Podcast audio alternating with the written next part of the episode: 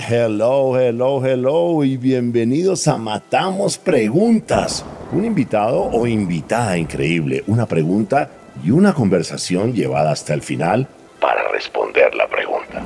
Sin decir más, aquí tienes tu host, el gringo loco, Robbie J. Fry.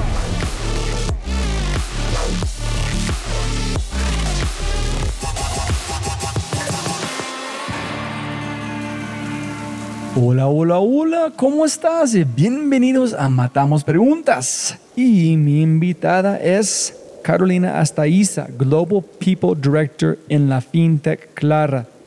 Y Dios mío, ella es una ninja, una maestra, una de las mejores, en mi opinión, que hay en el mundo de recursos humanos y cultura. Y la pregunta que matamos es... posible tener cultura sin conciencia y frecuencia?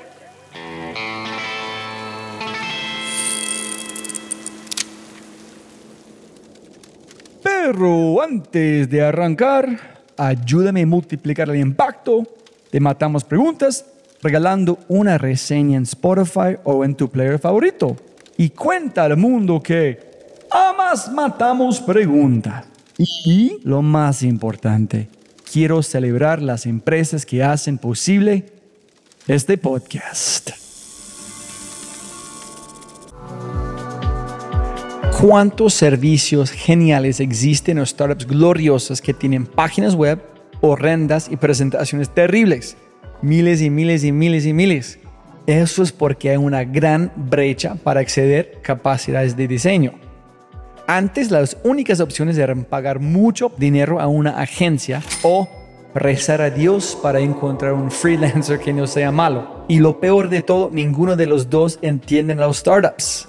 Pero gracias a Mavity existe una plataforma con todas las respuestas creativas que puedes necesitar, ya sea un logo, una página web, marketing de producto o un equipo creativo de tiempo completo o incluso si vas tras tu inversión. Mavity se asegurará de que cada aspecto de diseño de tus proyectos brille. Descubre Mavity, la plataforma que conecta empresas con talentosos profesionales creativos. El mejor precio, la mejor calidad, súper flexibles y absurdamente rápidos. Exactamente lo que requiere cualquier startup. Visita mavity.co haciendo clic en el link de este podcast para liberar el potencial de tus productos o servicios. Y con ese dicho, matemos preguntas. Listo, entonces, Caro, hola, ¿cómo estás? La pregunta que quiero matar es, ¿es posible tener cultura sin conciencia y frecuencia? Soy muy, muy sospechoso porque creo que es absolutamente necesario ambos. Pero cuéntame. Absolutamente. Sin conciencia, sin frecuencia, no generas una cultura organizacional como la deseas. Porque la cultura son dos cosas. Es conciencia de lo que tú haces y frecuencia con lo que haces, no con lo que dices. Te voy a dar dos ejemplos de cómo lo he venido evolucionando porque no es fácil aterrizar un comportamiento. Uno, esta es una empresa que trabaja por bienestar. Mi experiencia, Grupo Sancho, hace unos 10 años, con los beneficios de la compañía. Tenemos muchos beneficios para la gente y se los contábamos en un correo electrónico y la gente no los disfrutaba, no sabía que los tenía. Cuando yo comencé con esa estrategia, cometimos muchos errores así es el bienestar, esta es la mejor empresa para trabajar, tenemos los mejores perks para ti. Y cuando la persona los necesitaba, no tenía cómo usarlos. Y ahí nos equivocamos varias veces al hacerlo solo desde la comunicación, pero no desde la interacción de la persona con sus beneficios. ¿Qué hicimos?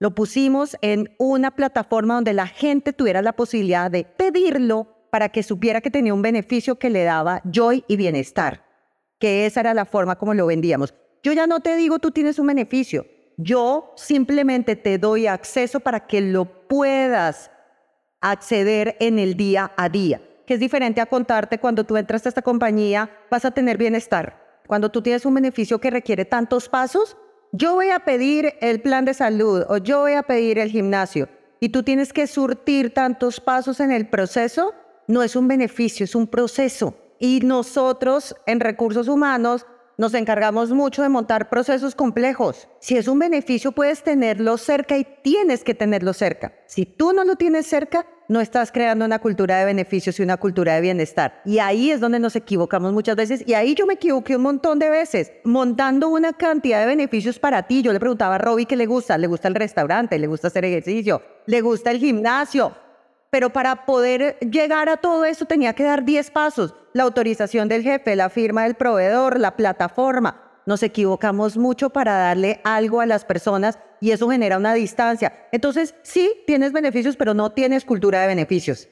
No tienes cultura de bienestar. Tienes un portafolio de bienestar, pero no tienes la cultura de bienestar. Son dos cosas diferentes. En teoría, en empatía, increíble. Pero construir un hábito es complicado. Lo primero que tú lo acabas de decir, si llegas a una compañía y tienes más de 10 valores o más de 15 valores o más de 20 valores o un decálogo de valores, míralo otra vez, porque no tienes la posibilidad de crear tantos comportamientos para generar un movimiento de cultura. Recórtalo a los que de verdad te generen valor y son representativos. A mí me aterra cuando yo llego y yo misma lo hice, yo construí empresas con 20 valores, con 10 valores, pero la realidad es que tú no eres 10 cosas tú eres dos o tres que te generan realmente valor. Uno, recórtalos, vuélvelos más concretos. Entonces, pasa de trabajo en equipo, liderazgo, comunicación asertiva, servicio al cliente, emoción, trabajo con la familia, a los tres o cuatro que sean realmente representativos para ti, o cinco, si es necesario, pero no más de eso, porque no los vas a poder manejar. Dos, cada valor vuélvelo un comportamiento en el día a día. Te voy a dar un ejemplo. Yo tengo un valor en la compañía, en Clara, la compañía que pertenezco, se llama Claridad, Clarity. Cuando yo voy a escribir un correo o cuando yo voy a escribir un Slack, siempre parto de ese valor. Mi frase es, en favor de la claridad, Robbie, hashtag clarity, necesito explicarte cómo es este proceso. One, two, and three. Porque si mi valor es clarity, yo tengo que volverlo tangible en el día a día. Si yo solamente te escribo un correo diciéndote, Robbie, las cosas no se hacen así, no estoy siendo clara. ¿Qué, ¿Cómo no se hacen? ¿Cuál es la forma entonces de hacerlo? ¿Qué debería ser? Claridad significa que cuando tú escribes un mensaje o cuando tú das una lección o cuando das un feedback, lo haces con un A, B, C, no un A, B, C, D, E, F, G, porque ya no hay clarity ahí. Es conciso, preciso y directo. Y así escribimos y así hablamos en Clara, por ejemplo. ¿Y por qué ustedes saben que este es algo que necesitamos? ¿Cuándo defines este vale la pena hacer, en este no? La definición de los valores de una compañía tiene que ver con su propósito superior. Para nuestro caso en Clara definimos que queríamos hacer un producto simple y claro. Pero no puede ser solo el producto, tenemos que ser todos en la compañía para que eso realmente permee todos los ejes. Tú lo decías al principio, cuando tú tienes un departamento de innovación en una organización, ya no es toda la compañía la que es innovadora, es solo el departamento. Entonces, cuando yo quiero trabajar de forma clara o simple en una compañía, tenemos que ser todos, no solamente el producto. Y cuando tú llegaste a Clara, ¿cómo tú viste sus valores algo? Tú dices, ese es bullshit en cuando sabes que, ok, yo puedo identificarme con este 100% sin problema aquí, aquí. En este es bullshit. Yo sé con mi experiencia, ese no dice nada. ¿Sí me entendés? Cuando comienzas a ver la interacción en el día a día de la compañía de manera consciente. Cuando no llegué yo a mi día uno de onboarding y me dijeron, trabajamos con Clarity o con Simplicity. He estado en ocho compañías donde tienes el valor en la entrada, en un sticker gigante y llegas al día a día y no ves dónde está eso. Por eso vuelvo que tiene que ser consciente y tiene que ser frecuente. Sí depende de recursos humanos, pero depende más todavía de la organización, del gran propósito de la organización. Tiene que ser un ejercicio consciente de todos, un compromiso, como es generar rentabilidad, cómo es generar un crecimiento organizacional, cómo se hace un ejercicio de planeación. Si no es un ejercicio consciente y de primera línea, no va a impactar la cultura. Entonces yo aquí me siento con los líderes a decir qué vamos a hacer más en favor de la claridad o de la simplicidad o del ABC, de los valores que tenemos organizacionalmente. Y cómo los vuelvo comportamientos para que no se me quede en el mensaje grandísimo, somos una compañía honesta. Ok, that's cool, sounds nice. ¿Cuáles son los comportamientos que demuestran que somos honestos tú y yo? Porque te digo las cosas de frente, porque siempre tengo una aprobación para hacer algo. Si no nos ponemos de acuerdo en eso, Robbie, para ti honestidad puede ser una cosa y para mí otra. Tenemos que ponernos de acuerdo en esos comportamientos que hablan de la honestidad. Ese es uno, pero ¿cómo empiezas de todos empiezan a utilizarlo? ¿Cómo convencer? ¿Cómo hacer por este empiecen a construir un hábito no solamente es de buena idea? Hackear la cultura. Hackear la cultura es a través de acciones precisas y con los líderes. Ejemplo otra vez, tenemos un canal donde todas las semanas tenemos que mandar un ejemplo de claridad. Por darte un ejemplo, si yo no mando todas las semanas eso, no comienza a generarse la atracción. Al principio va a ser como ir al gimnasio. Al principio tengo que poner ocho alarmas y que se prendan las luces automáticamente para lograrlo, para poder dar ejemplo. Entonces hay que hablar con los líderes. Tiene mucho de liderazgo esto. Tiene mucho de primera persona y es decir, yo en primera persona tengo que comenzar a hacerlo para comenzar a contagiar la organización y comienza a generarse un contagio. Yo sí creo que hoy a veces puede ser más fácil en el mundo digital porque todo el mundo lo está viendo, pero es como saludar. Cuando tú ves a alguien que llega a una empresa y saluda, quizás el de atrás también salude y quizás el que venía atrás en la fila también salude. Pero cuando el primero no lo hace, el segundo de pronto tampoco y el tercero tampoco lo hace. Entonces hay mucho de, de viralización en este ejercicio. Nosotros lo hacemos. ¿Qué metodología encontramos? Una, el hashtag, Dos, en las reuniones quincenales que tenemos en la organización, que son plenarias o all hands, también lo hacemos relevante todo el tiempo.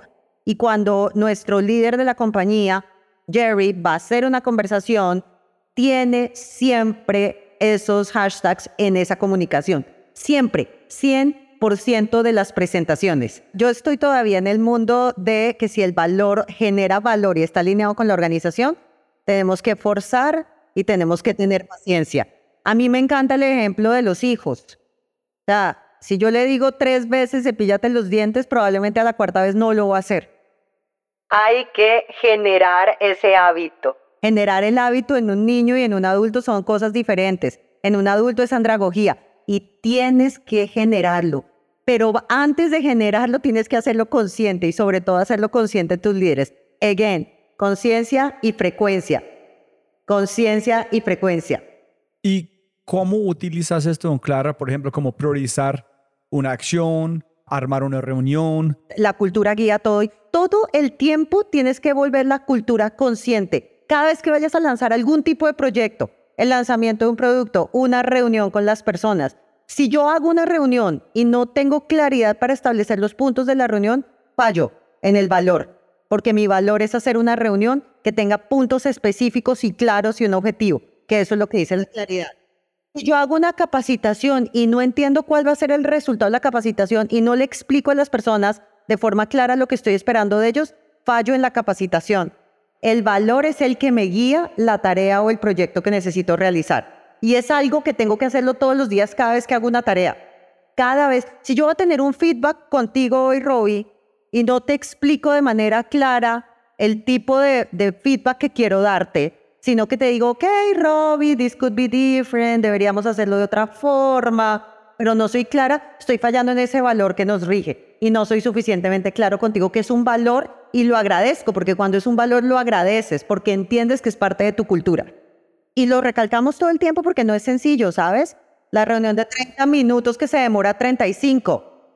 No fuimos claros, era de 30 minutos porque ahí tenemos una claridad en que yo definí una reunión de 30 minutos para unos objetivos específicos.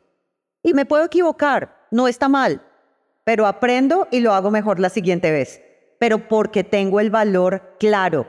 Si yo no tengo el valor claro, voy a decir esta reunión es más importante que todo lo que está sucediendo en la compañía, entonces me voy a demorar el doble de tiempo.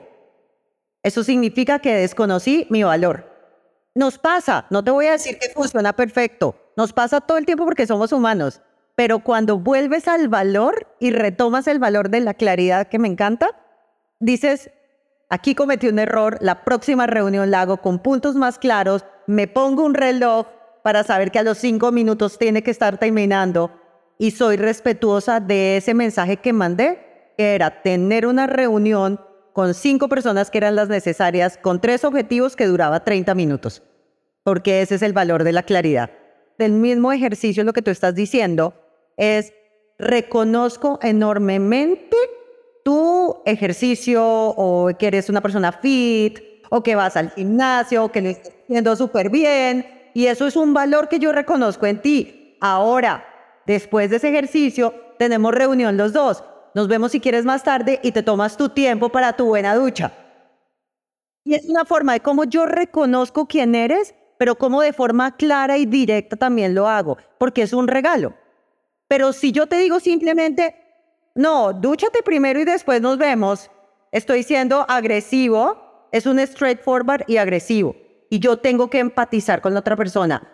Y empatizar también es un ejercicio de frecuencia de conciencia y de frecuencia. La primera vez no sale bien, la segunda vez no sale bien, la tercera vez no sale bien. Hay que practicar muchas veces para desarrollar ese ejercicio que es la empatía porque también es un comportamiento.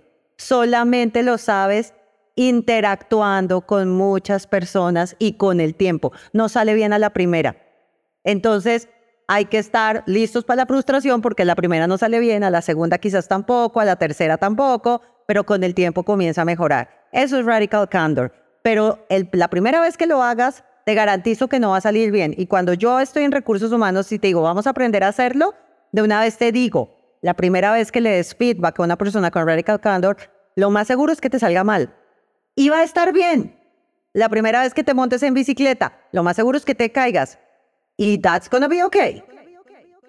Nosotros tenemos la información que dan los pares, es decir, no es un bias mío, no es solamente lo que yo considero de ti, sino tengo feedback de los pares, de peers, de la gente que trabaja contigo, de tus stakeholders. Dos, tus objetivos, porque pues tenemos una cultura de alto desempeño muy enfocada en objetivos, entonces, ¿cómo hacen esos objetivos? Y tres, tu self-assessment. Yo también tengo que saber cómo te ves tú.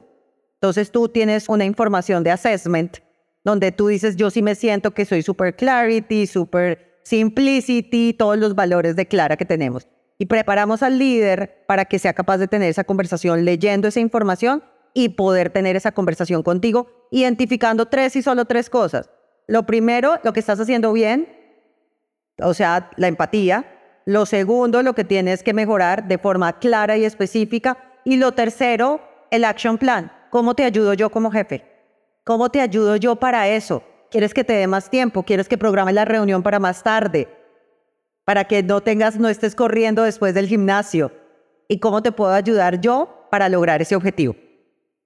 Súper, súper. ¿Cómo puedes utilizar cultura para priorizar acciones? Eso me encanta porque además nos pasa todo el tiempo, ¿no? Yo tengo a veces mi agenda con millones de cosas por hacer todos los días, además porque es como un bucket que se va llenando. Sin huecos. la situación problemática de la empresa es exactamente la misma. Pero cuando tú te sientas a trabajar, y es lo que yo hago en mi dinámica, en mi día a día de trabajo, es, wow, me salieron estas 10 prioridades. En valor de los objetivos organizacionales, de los OKRs, porque trabajamos con OKRs, y teniendo en cuenta los valores, cuáles vamos a priorizar y cuáles vamos a despriorizar, y la despriorización va de la mano de la claridad. Entonces digo, Robbie, esta semana no le vamos a dar prioridad a esto, porque claridad nuevamente es un valor. Vamos a trabajar en estas acciones y esto lo vamos a dejar para más adelante. O lo vamos a eliminar. Lo vamos a eliminar porque también tenemos el ABC andando en el día a día y ya no lo consideramos prioridad en algún momento. Pero hay un acuerdo. Siempre hay un acuerdo como parte de esa conversación. Y tenemos mensajes organizacionales donde dice, en favor de la claridad, porque nos funciona de esa manera. Estas son las acciones que van a entrar a priorizarse esta semana porque son relevantes para el negocio, relevantes para la operación, relevantes para el cliente. y estas otras pasan a un siguiente plano. No porque no sean importantes, sino porque necesitamos entender y darle claridad y simplicidad al proceso. Listo, listo. ¿Hay algo más que debemos hablar? Nada, conciencia, frecuencia. Listo, perfecto. Y matamos la pregunta. Buenísimo.